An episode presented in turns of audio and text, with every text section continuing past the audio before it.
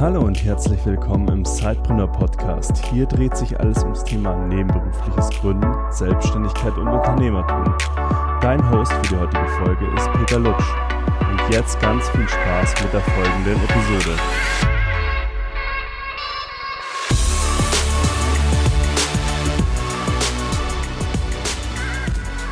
Hallo und herzlich willkommen zu einer neuen Folge im Sidepreneur Podcast. Ich habe hier einen alten Bekannten, den ihr jeden Mittwoch, quasi fast jeden Mittwoch hört, in unserer Frag Sidepreneur Edition. Und wir sind heute auch aus einem ganz bestimmten Grund hier, weil äh, Felix hat ein neues Buch geschrieben, worum es da gehen wird. Und äh, über die Thematik als solches wollen wir heute sprechen, äh, weil es wirklich ein sehr spannendes Thema ist, was in Deutschland auch immer mehr ja, Aufmerksamkeit kriegt zurzeit. Vielleicht auch mal kritisch, ja, kritisch beleuchten, ob das das Allheilmittel für jegliche Probleme sind, die wir in der deutschen Wirtschaft haben beim Gründertum. Ja, da bin ich echt froh, dass Felix heute da ist und jetzt wird er uns erstmal erklären, um welches Buch handelt es sich und äh, worum geht's da ungefähr und dann steigen wir ein in das Thema. Hallo Felix. Hi Peter, mal wieder hier. Ja. Schön hier zu sein. Genau, ja, tatsächlich mein neues Buch erscheint ähm, am 21. September und es ist der Nachfolger vom Vier-Stunden-Startup. Das Buch wird heißen Das Ende der dummen Arbeit und trägt auch den Gedanken aus dem Vier-Stunden-Startup, äh, trägt den weiter und entwickelt ihn weiter und ich zeige darin, wie man quasi ein unternehmensinternes Vier-Stunden-Startup gründet. Wenn man also Sidepreneur im eigenen Unternehmen wird weil ich einfach diesen Weg auch wiederum selbst gegangen bin und den aus eigener Hand erleben durfte und sehen konnte, welche Vor- und Nachteile das bringt.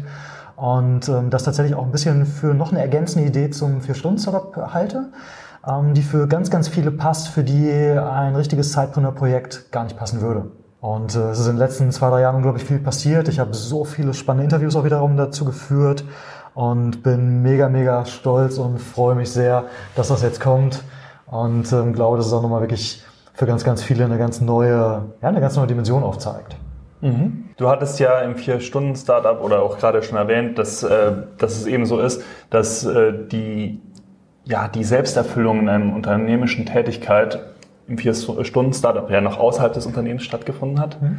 In deinem neuen Buch ist es ja eigentlich so ein Corporate Entrepreneurship. Mhm. Das heißt, ist das so eine Weiterentwicklung des Gedankens, des Zeitpreneur-Daseins und gilt es eigentlich von etablierten, traditionellen Unternehmen heutzutage eher die Leute dazu zu bewegen, ihre unternehmerische Energie innerhalb eines Unternehmens verwirklichen zu können, als das eben über so ein klassisches Zeitpreneurship zu machen. Mhm. Also vielleicht mal vorweg gesagt, wenn man mit einem Produkt rausgeht, und das spielt ja gar keine Rolle, ob das jetzt irgendwie ein Buch oder ein Podcast oder ein physisches Produkt oder sonst irgendwas ist, man hat ja eine Erwartung und man denkt so, okay, das könnte die und die Zielgruppe irgendwie erreichen, für den und den könnte das spannend sein.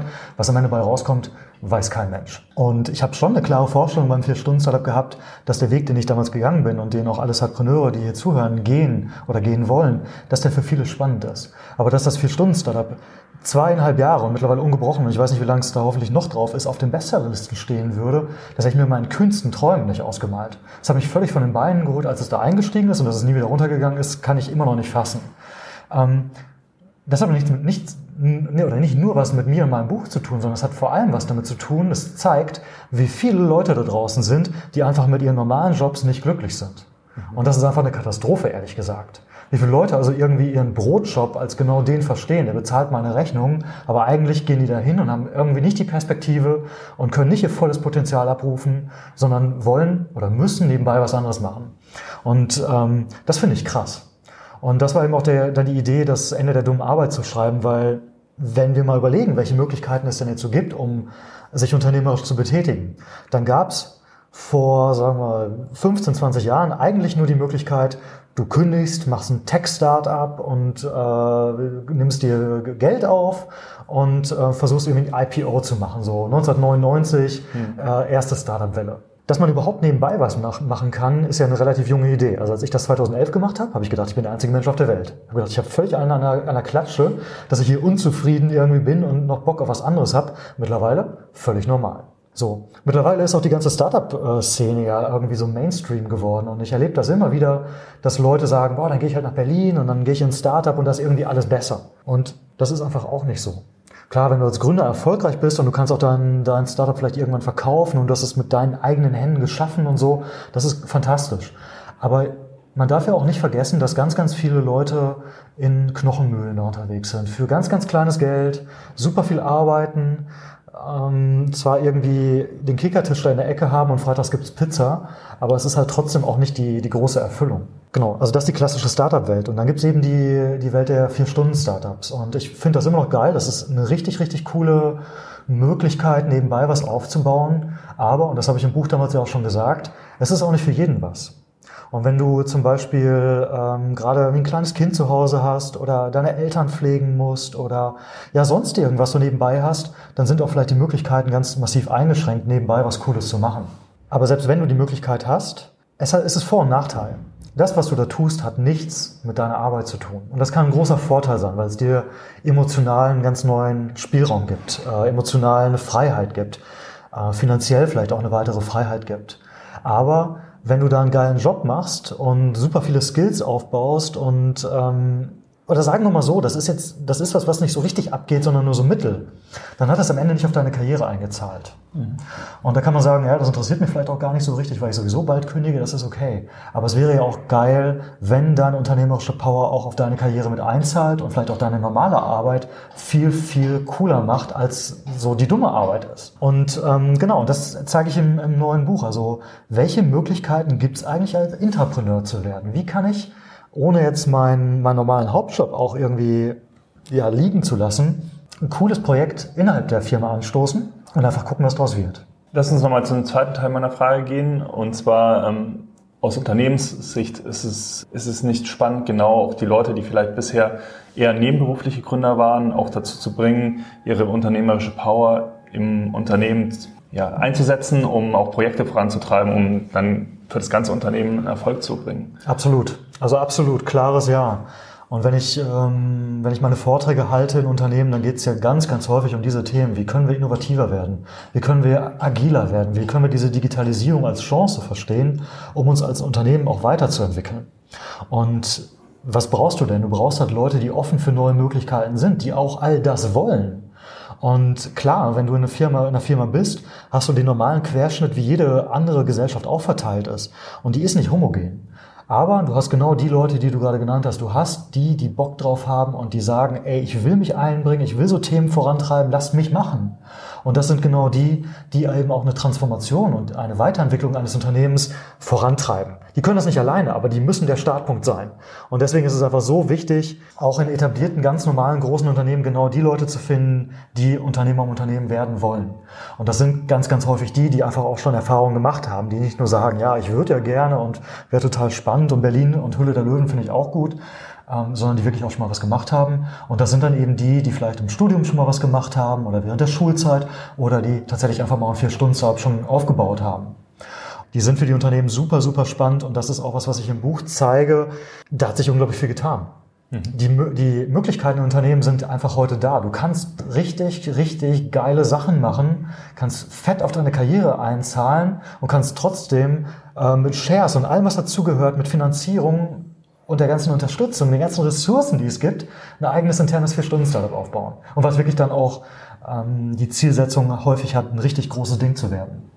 Und es hat mich, hat mich wieder geflasht. Also es hat wieder Spaß gemacht, diese Interviews zu führen, zu gucken, was es gibt, ähm, zu zeigen, wie das geht. Hat richtig, richtig Bock gemacht. Jetzt ist mir bewusst, dass wir uns vielleicht auch so ein bisschen in einer Blase bewegen und sehr affin für das Thema Unternehmertum, Entrepreneurship sind.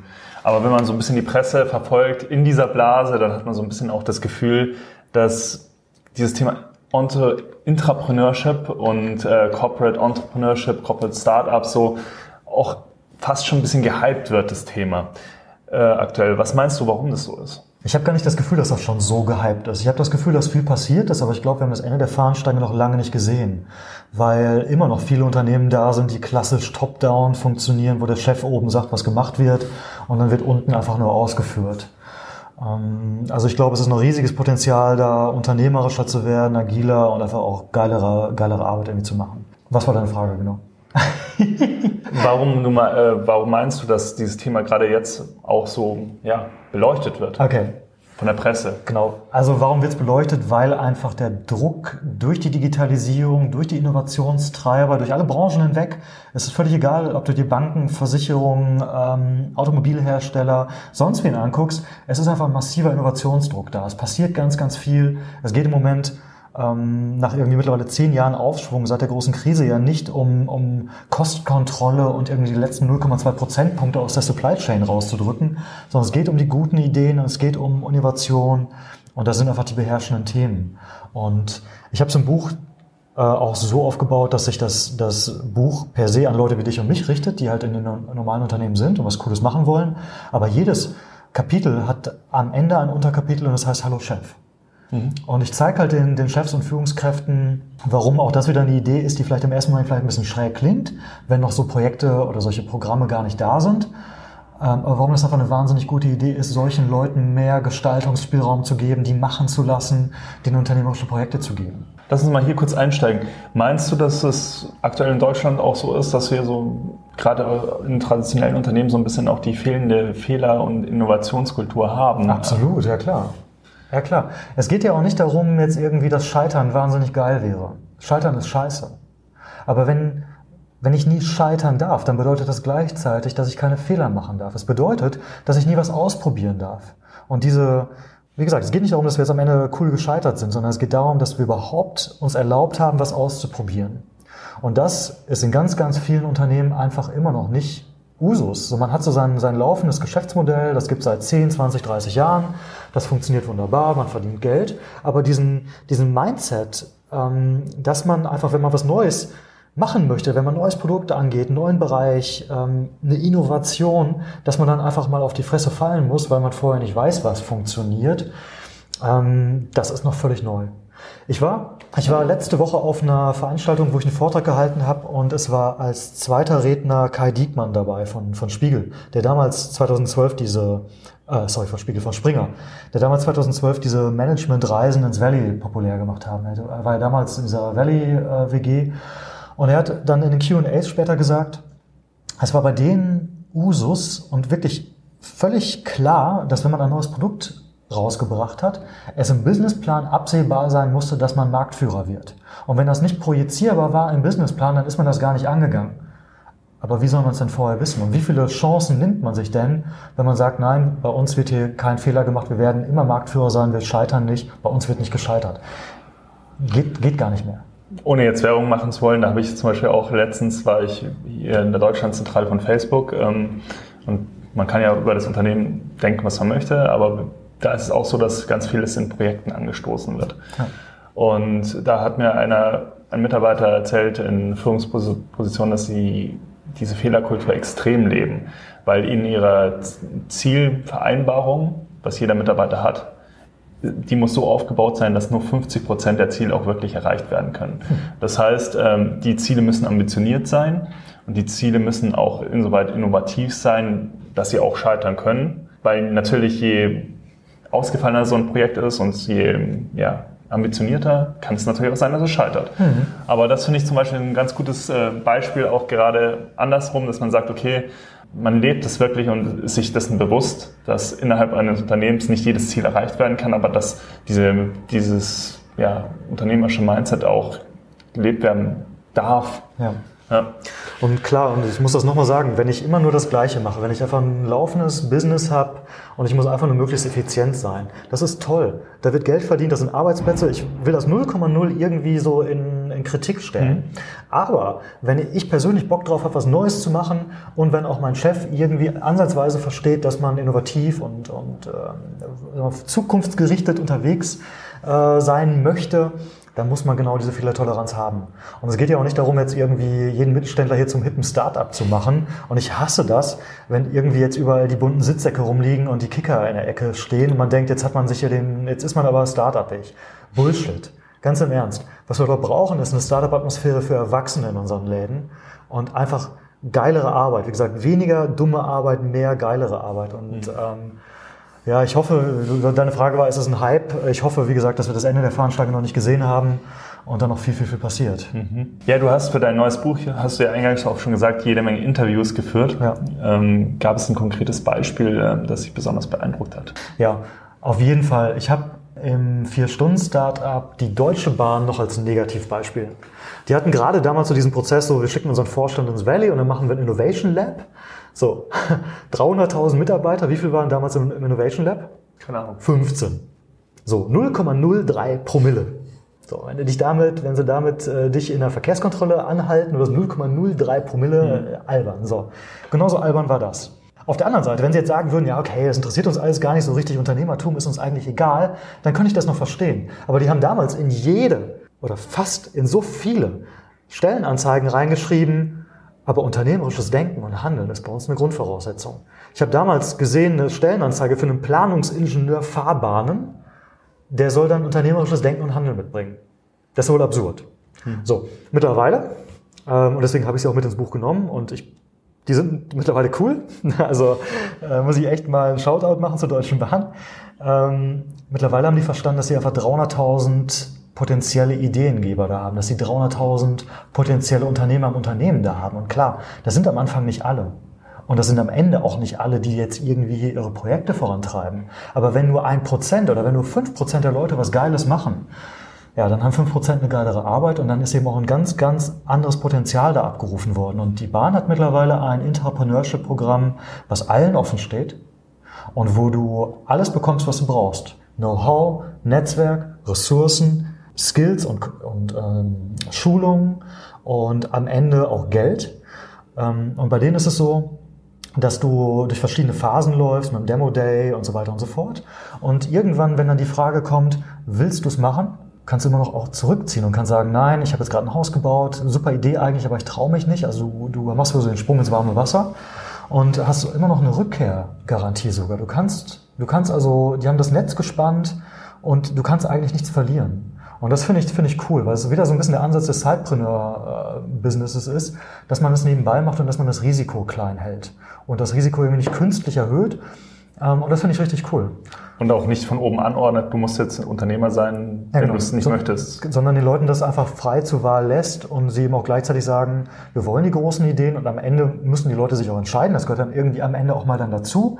Und bei denen ist der Punkt der, wenn sie zum Beispiel dann ähm, von einem dritten Geld einsammeln. Dann ist der, der Zeitpunkt, wo man sagt, okay, du hättest jetzt theoretisch noch ein paar Monate Zeit gehabt, dir das zu überlegen, ob du zurückgehen willst, aber wenn wir jetzt hier Geld für extern einsammeln, dann wollen wir auch von dir das klare Commitment. Und das finde ich super, super fair.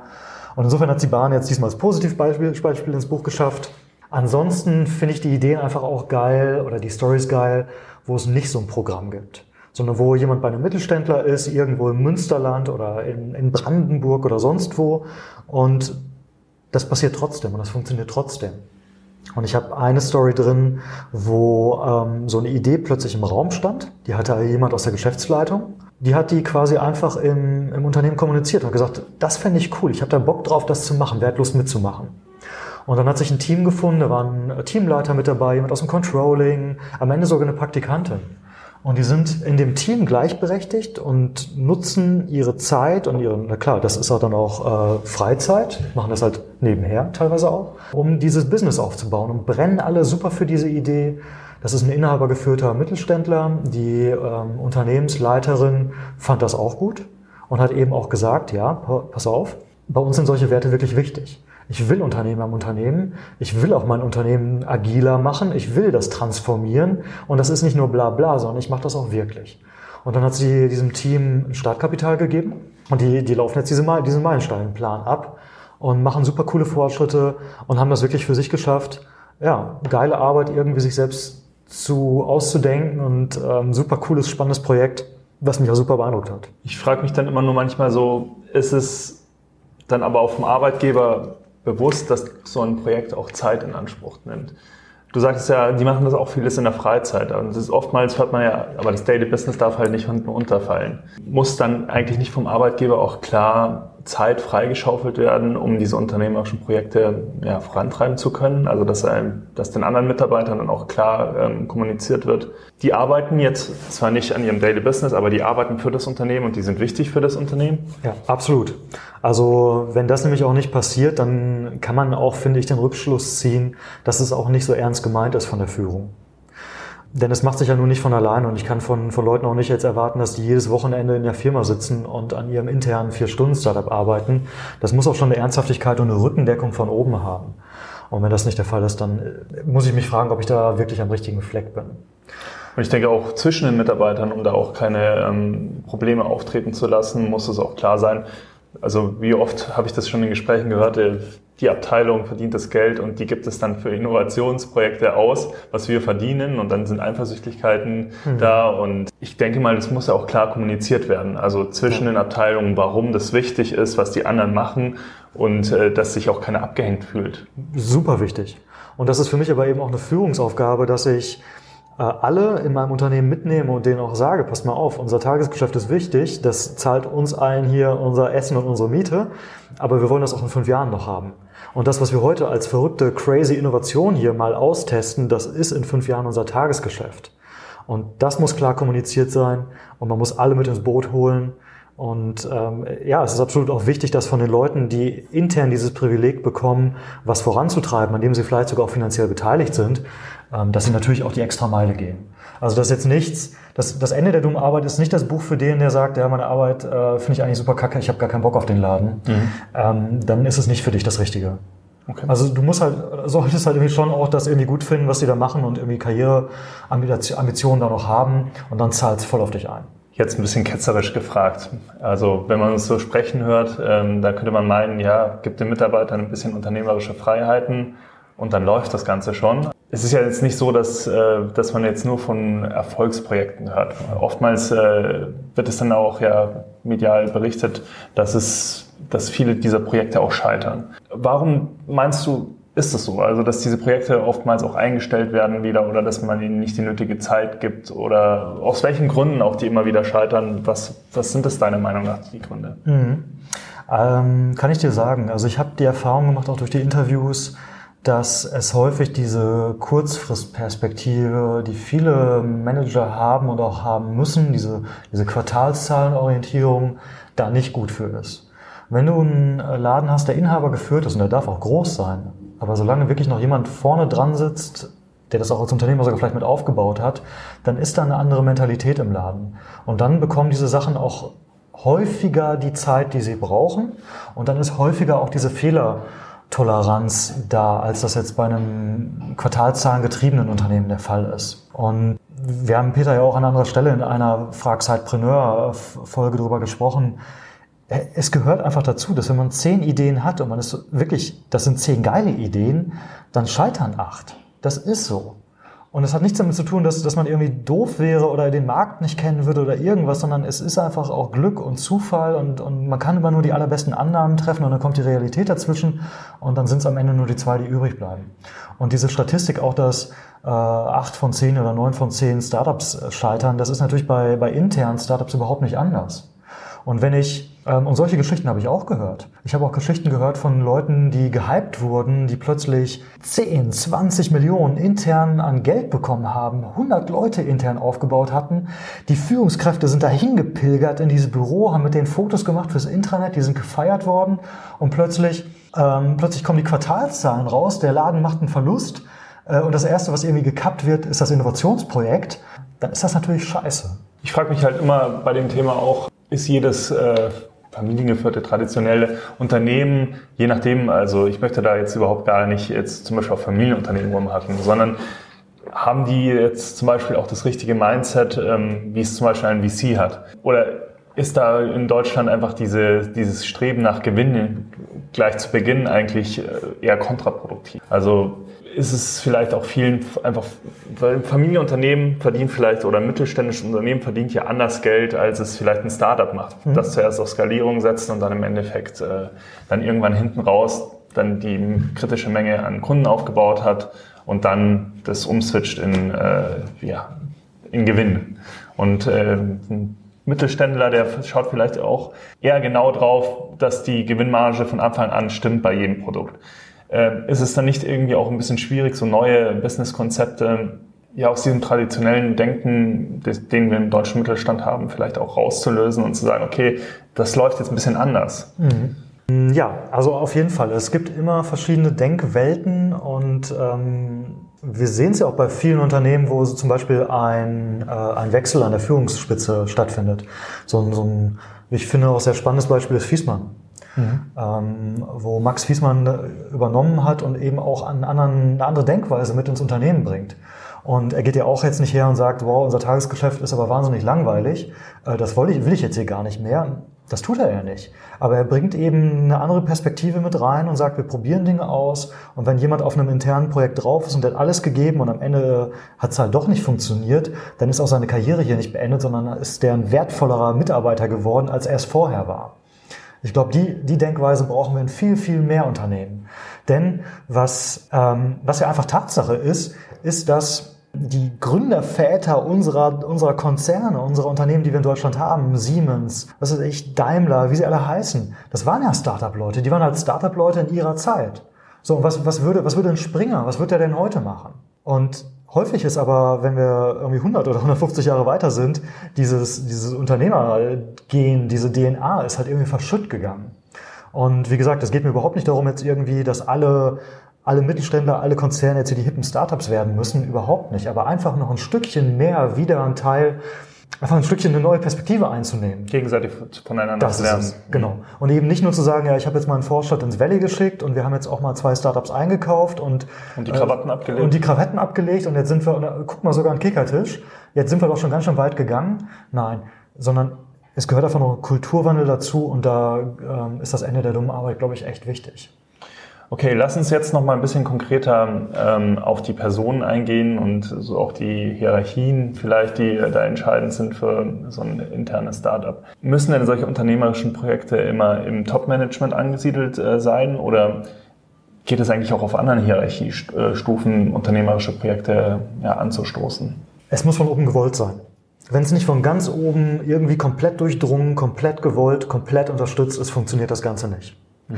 Ähm, und ich möchte eine Anekdote erzählen. Ich war vor ein paar Tagen ähm, bei einem Vortrag, es war das Kickoff einer, einer digitalen Einheit in einem großen, ganz, ganz bekannten deutschen Unternehmen. Und die Leute sind quasi in die interne Schulung gegangen und sollten digitale Multiplikatoren im Unternehmen werden. Machen ganz, ganz viel über das, was wir jetzt hier schon gesprochen haben und haben dann auch nach dem Vortrag, wie gesagt, es war Kick-Off, es war eine geile Energie im Raum, die haben dann äh, Fragen gestellt, die wirklich super passend waren und es war richtig, richtig cool. Und am Ende kommt eine Top-Führungskraft und sagt, ja, mh, hm, ich weiß gar nicht so genau, sind wir denn schon so weit? Und ich weiß gar nicht, ob wir jetzt auch so da anknüpfen können und so. Und das ist natürlich dann eine Katastrophe. Also wenn er wirklich einen berechtigten Punkt hat, und das habe ich ihn dann auch gefragt, ich habe gesagt, wo waren denn jetzt Ihre Zweifel noch? Wo sehen Sie sich denn noch so? Weil ich habe das Gefühl, Sie sind auf einem richtig coolen Weg gerade. Wo ist das Problem? Ähm, er konnte das nicht wirklich benennen.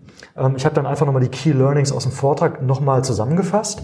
Aber natürlich hat dann das ein krasses Signal in die Mannschaft gegeben. Wenn du irgendwie 300 Leute hast, die Bock drauf haben, die Multiplikatoren werden, die für eine neue Unternehmenskultur stehen, und dann sagt irgendwie der Chef, weiß nicht so genau, ist ein Problem.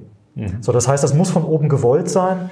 Aber wenn es von oben gewollt ist, ist wäre das denkbar, dass es, das muss dann nicht das Manage, Top-Management-Personal der, ja, die Führung von so einem Projekt haben. Das wäre hey, dann auch denkbar. Das ist, das, ist ja der, das ist ja der Witz am Ende der dummen Arbeit, dass plötzlich unten Möglichkeiten sind. Dass ich nicht jetzt erst fünf und zehn Jahre mir hier meine Sterne auf der Schulter verdient haben muss, um äh, Vice President von X zu sein, sondern dass in, in smarten Unternehmen es möglich ist, von unten Innovation zu treiben. Aber dann stellt sich doch die Frage, wie finde ich denn solche Persönlichkeiten in meinem Unternehmen? Also ich, ich stelle mir das äh, sehr schwierig vor, überhaupt die Leute erstmal ausfindig zu machen, die für so ein Projekt geeignet sind, weil in vielleicht wieder ein bisschen äh, ketzerisch gesagt, ähm, in vielen ja, historisch-hierarchischen Systemen ist ja nicht unbedingt der, der am kritischsten hinterfragt oder Dinge anders sieht oder ja, die geeigneteste Person für eine ja, schnelle Karriere, sondern eher der, der sich da in dieses System am besten einfügt. Mhm. Andersrum gedacht ist aber wahrscheinlich nicht unbedingt diese Person der geeignete Unternehmer, der so ein Projekt vorantreiben mhm. sollte. Das heißt, wir haben durchaus oftmals vielleicht unangenehme Persönlichkeiten für ein, für ein klassisches Management. Ja, und andere Herausforderungen, aber andere Fähigkeiten, die auch wirklich positiv sind, aber die muss es ja erstmal gefunden werden. Also und wenn man die gerade auch intern sucht und nicht jetzt irgendwie nur extern rekruten möchte, stelle ich mir das ziemlich schwierig vor. Ja. Was ist da, da deine Erfahrung? Genau, das ist ein berechtigter Einwand und das ist eine absolut gute Frage. Also wie kriege ich die richtigen Leute, wenn mir das jetzt sagen wir, als Unternehmenslenker wichtig ist? Ähm, werde ich auch häufig nach Vorträgen gefragt, so ja, jetzt mal so unter uns gesagt, so ich weiß gar nicht, ob meine Leute das können. Und da muss man ja immer sagen, okay, Moment mal, wen habt ihr euch da noch eingestellt? Genauso wie du es gerade gesagt hast. Wenn ich jetzt natürlich irgendwie die letzten zehn Jahre immer nur Prozesse, Prozesse, Prozesse, die letzten 0,3 Kosten hier rausdrücke, dann ist da kein Raum für Innovation, dann ist auch kein Raum für Querdenker, für Freigeister, für die, die auch in so einer krassen hierarchischen Struktur einfach unangenehm sind. Die haben ja irgendwann selbst auch keinen Bock mehr. Das sind ja gerade die Leute, die nebenbei ein eigenes Business aufziehen, weil sie sagen, ich brauche immer was ganz anderes. Ähm, das heißt, man darf sich eben dann auch nicht wundern, wenn man über Jahre sich auch solche Leute irgendwie herangezogen hat. Das heißt, an erster Stelle, das habe ich gerade schon gesagt, ich muss das als Führungskraft oder als Unternehmenslenker erstens wollen und dann muss ich es auch nach außen hin sichtbar machen. Ähm, wenn ich mir mal zwei Versicherungsunternehmen vorstelle, die sind komplett identisch. Große graue Blöcke, beide solide, zahlen gutes Geld und so weiter. Und die sind identisch, aber der eine sagt, weißt du was, ich finde das cool, im Vorstellungsgespräch jetzt, ich finde das cool, du hast nebenbei was Unternehmerisches gemacht. Geil. Was erzähl mal, was war denn das? Was hast du gelernt? Wie war denn das? Und bist du auch gescheitert? So. Und beim anderen ist das gar kein Thema. Und du sagst vielleicht, hey, ich bin Zeitpreneur, ich habe da was ähm, aufgebaut und die gucken dich schräg an. Zu welchem Laden gehst du? Völlig klar. Mhm. Zwei Jahre später. Welcher Laden ist denn offener geworden? Welcher Laden ist denn, welcher Laden hat denn die offene und agilere und startupigere DNA? Völlig klar. So, das heißt, im, im, quasi im, im Auswahlprozess von neuen Mitarbeitern und so weiter muss ich erstmal auch die Arbeit machen als Unternehmer. Mhm. Ich muss die Leute zulassen. Wie finde ich die? Angenommen, ich habe jetzt irgendwo eine Riesenstruktur, ich habe 10.000 Leute, wie finde ich die? Mhm. Deswegen richtet sich das Buch an beide. Weißt du, es richtet sich an die Führungskräfte, es richtet sich aber auch an dich und mich, zu sagen, hey, mach doch mal. Vielleicht auch wenn dein direkter Chef eher, sagen wir, hierarchisch, karriereorientiert, klassisch karriereorientiert ist, vielleicht ist der Bereichsleiter da drüber, vielleicht sieht der das oder vielleicht ne, denkt man noch ein paar Stufen höher. Und es ist ganz, ganz wichtig, dass man was vorzuweisen hat. Dass man also nicht irgendwie durchs Unternehmen läuft und sagt, oh, jetzt habe ich aber die große Idee, sondern dass man auch was zeigt. Und das zeigen auch die Beispiele im Ende der dummen Arbeit. Die Leute, die erfolgreich waren, die haben sich auch nicht abschrecken lassen, sondern die haben ihren Chef vielleicht gefragt und er hat gesagt, ah, ich kann mir das gar nicht so richtig vorstellen, bist du sicher? Und, mm. und dann haben die irgendwie trotzdem gemacht. So, die haben, die haben jetzt, die sind keine Risiken eingegangen, weißt du? Aber die haben dann mal mit dem Key-Accounter gesprochen und gesagt, hey, ich habe da die und die Idee, was denkst du? Und er hat gesagt, ja, komm doch einfach mal mit, können wir mal beim Kaffee drüber reden. Und wirklich das Beispiel, das ist hier auch ein Unternehmen aus München, äh, wo ich, den Case dann zeige. Der hat es dann gemacht und plötzlich hatte der, hatte der Referenzkunden. Und der hat seinem Chef dadurch viel leichter gemacht zu sagen, wow, jetzt kann ich mir das, jetzt kann ich es mir vorstellen. Und jetzt gebe ich dir mal ein kleines Budget und jetzt baue mal einen Prototypen. Jetzt will ich mal sehen, ob das wirklich funktioniert. Weil der möchte natürlich auch einen Erfolg vorweisen und er möchte sich absichern. Und wenn du dann eben auch als sagen wir, Teamleiter oder Abteilungsleiter diesen Weg gehst und da baut jemand was und das funktioniert, du zahlst ja auf deine eigene Karriere ein.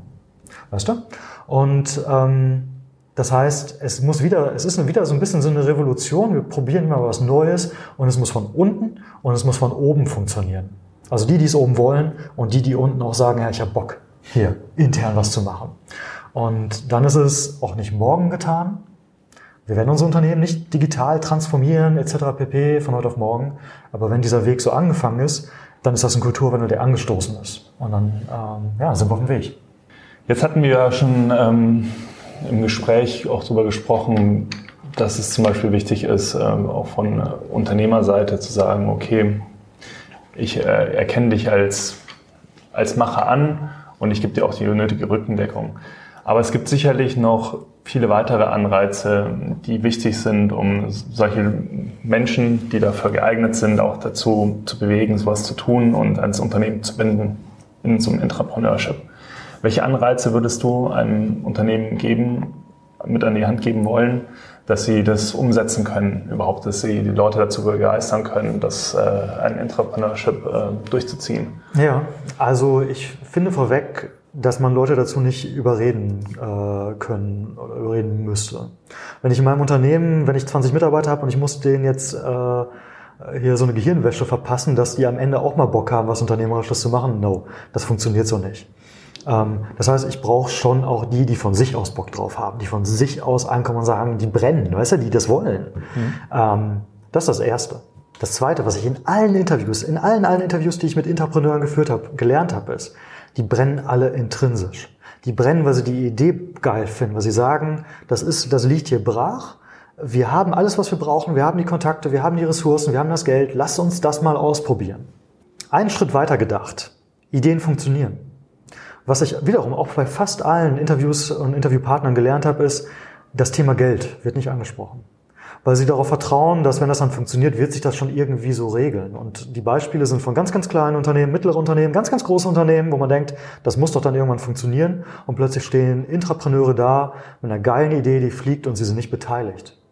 Und das ist auch ein Punkt, den ich im Buch auch bespreche und sage, ähm, red mit deinem Chef darüber oder rede mit den Verantwortlichen darüber, wie das, wie das aufgehängt ist, dass du wirklich auch Shares daran hast. Ist es eine externe GmbH irgendwann?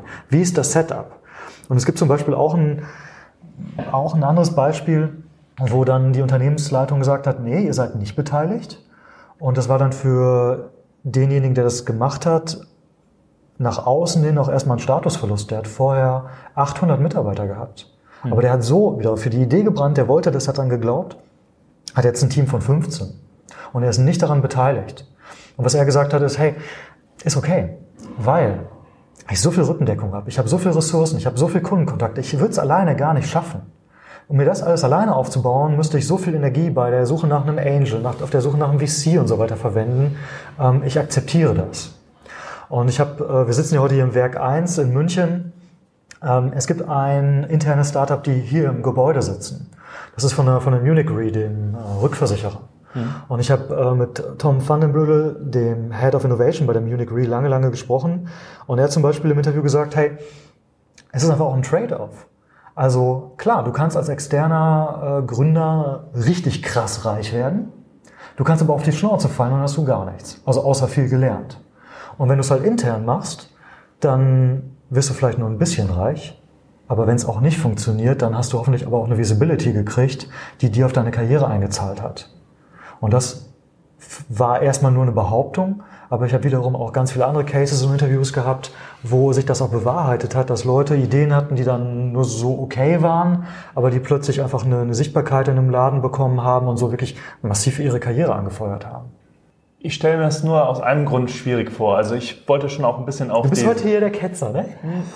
nee, überhaupt nicht. Ich finde dieses Thema sehr spannend, deswegen... Äh, ich finde es aber gut, dass du mich ein bisschen, ein bisschen teast. Genau, ich finde dieses Thema sehr spannend. Ähm, ich arbeite ja selber auch in einem äh, Corporate Startup, deswegen kenne ich auch viele äh, Probleme und viele Möglichkeiten und weiß auch vieles zu schätzen und weiß auch, was vielleicht nicht so optimal läuft. Mhm. Ich frage mich nur langfristig, also wenn man jetzt so einen klassischen VC-Case ausgeht, Inzwischen ist es ja so, dass viele VCs auch da der Picht drauf sind, dass die Gründer einen gewissen Anteil an dem Unternehmen behalten, um auch ja, nach der Abgabe von Shares äh, intensiviert zu sein. Auch wenn sie für das Thema brennen, irgendwie für, das, für den langfristigen Erfolg müssen sie auch an dem Erfolg partizipieren können. Ähm, ich stelle mir das ein bisschen schwierig vor, wenn man sagt, okay, es passt zwar alles, du hast einen sicheren Job, ähm, aber du machst halt schon, du gehst halt schon die Extrameile, die vielleicht viele andere Mitarbeiter nicht machen. Und irgendwo sollte da doch auch eine Beteiligung ähm, dann drin sein, also in irgendeiner Form. Und da würde mich das wirklich interessieren, war das in, der, in den Gesprächen, die du rausgehört hast, ähm, überhaupt ein Thema oder war das eher so nachrangig? Dass man ja, wie gesagt, Beteiligung nachgedacht hat. Super, super wichtiger Punkt, weil durch die Bank weg alle Intrapreneure sich so ein bisschen darauf verlassen haben, dass das schon wird. Und manche am Ende gemerkt haben, wow, ich habe jetzt hier äh, einfach 40 Millionen Euro Budget aufgebaut ähm, und ich bin nicht daran beteiligt und es ergibt sich auch nicht. Ähm, und dann hast du ein Problem. Und deswegen ist das eben auch ein Buch so aufgebaut, immer mit der ähm, mit, der, mit der Ansprache auch der, des Chefs und der Führungskräfte und der Unternehmenslenker, genau wie du sagst. Die VCs wissen das ganz genau, dass wenn du am Ende nicht mehr beteiligt bist, sondern irgendwie nur noch so ein, so ein Fixgehalt irgendwie kriegst, dann arbeitest du auch so. Ist ja klar. Und deswegen muss es an der Stelle eben auch so sein. Und das kann ja, es muss ja nicht immer gleich eine externe ähm, rechtliche Einheit, ob es eine GmbH oder sonst was ist, mit echten Shares sein. Es können ja teilweise auch virtuelle Anteile sein. Es, es gibt ja ganz, ganz viele Möglichkeiten, jemanden zu incentivieren und das muss gemacht werden. Also absolut, bin ich völlig bei dir. Also du siehst, ich äh, brenne ja auch für dieses Thema. Ich finde es mega spannend, dass du da wieder auf die Beine gestellt hast mit deinem Buch und auch, ähm, dass du da wieder als Vordenker auch vorangehst und dieses Thema in die Öffentlichkeit noch reinträgst. Es ist also keinesfalls so, dass ich äh, dieses Thema kritisch sehe, sondern es begeistert sogar selber in meinem, ähm, in meinem Angestelltenverhältnis ähm, lebe. Ich finde es immer nur ganz interessant, auch verschiedene Aspekte ähm, zu hinterfragen. Äh, weil dieses Thema auch wirklich, so wie es vielleicht mit dem Vier-Stunden-Startup am Anfang äh, oder auch wo wir mit Zeitpreneur angefangen haben, noch sehr schwierig war, sich das vorzustellen, warum jemand überhaupt, nachdem er aus der Arbeit gekommen ist, sich hinsetzt und nochmal irgendwas arbeiten möchte, möchte und nicht muss.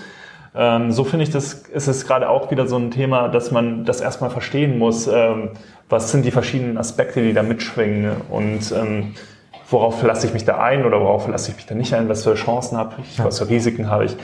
Und ich finde dieses Thema auch wirklich so spannend, dass ich gerne auch mit euch, äh, liebe Zuhörer, nochmal in Austausch gehen möchte. Ich könnte mir vorstellen, wenn wir hier zu dieser Folge auch ähm, einige Fragen bekommen, also stellt sie uns gerne per Mail entweder an info.zbrunner.de oder kommt in unsere Facebook-Community und stellt uns da die Fragen, die ihr an Felix ähm, habt zu dem Thema dann machen wir gerne eine QA-Session. Ähm, in welcher Form müssen wir uns noch überlegen? Machen wir es als Podcast? Machen wir es vielleicht sogar als Facebook Live? Äh, wir denken aber dann drüber nach. Ähm, aber wenn ihr sagt, okay, das Thema reizt euch total ähm, und ihr habt da echt viele offene Fragen, stellt sie uns wirklich alle. Und wir versuchen das dann in eine spannende QA-Folge, Video zu packen und auf die Fragen einzugehen. Und äh, ja, Felix, sag nochmal ganz kurz, wann erscheint das Buch? Genau, das Ende der dummen Arbeit erscheint am 21. September, ist in allen Buchhandlungen online, offline, überall erhältlich. Und äh, ja, genau. Genau, wir verlinken es natürlich auch hier in den Show Notes und ähm, ihr findet es auch im Blogartikel. Und ja, kommentiert gerne mal unter den äh, Artikel oder gebt uns äh, euer Feedback auch in Form einer Podcast-Rezession und sagt uns mal einfach, was ihr zu diesem Thema denkt. Wir freuen uns da wirklich auf jedes Feedback. Und wenn ihr mehr davon hören wollt, ebenso. Und ja, dann würde ich sagen, danke Felix. Danke dir, Peter. Wir hören uns wieder gemacht. in einer Frag Zeitpreneur-Folge das nächste Mal. Und äh, viel Erfolg mit deinem Buch. Dankeschön. Bis bald.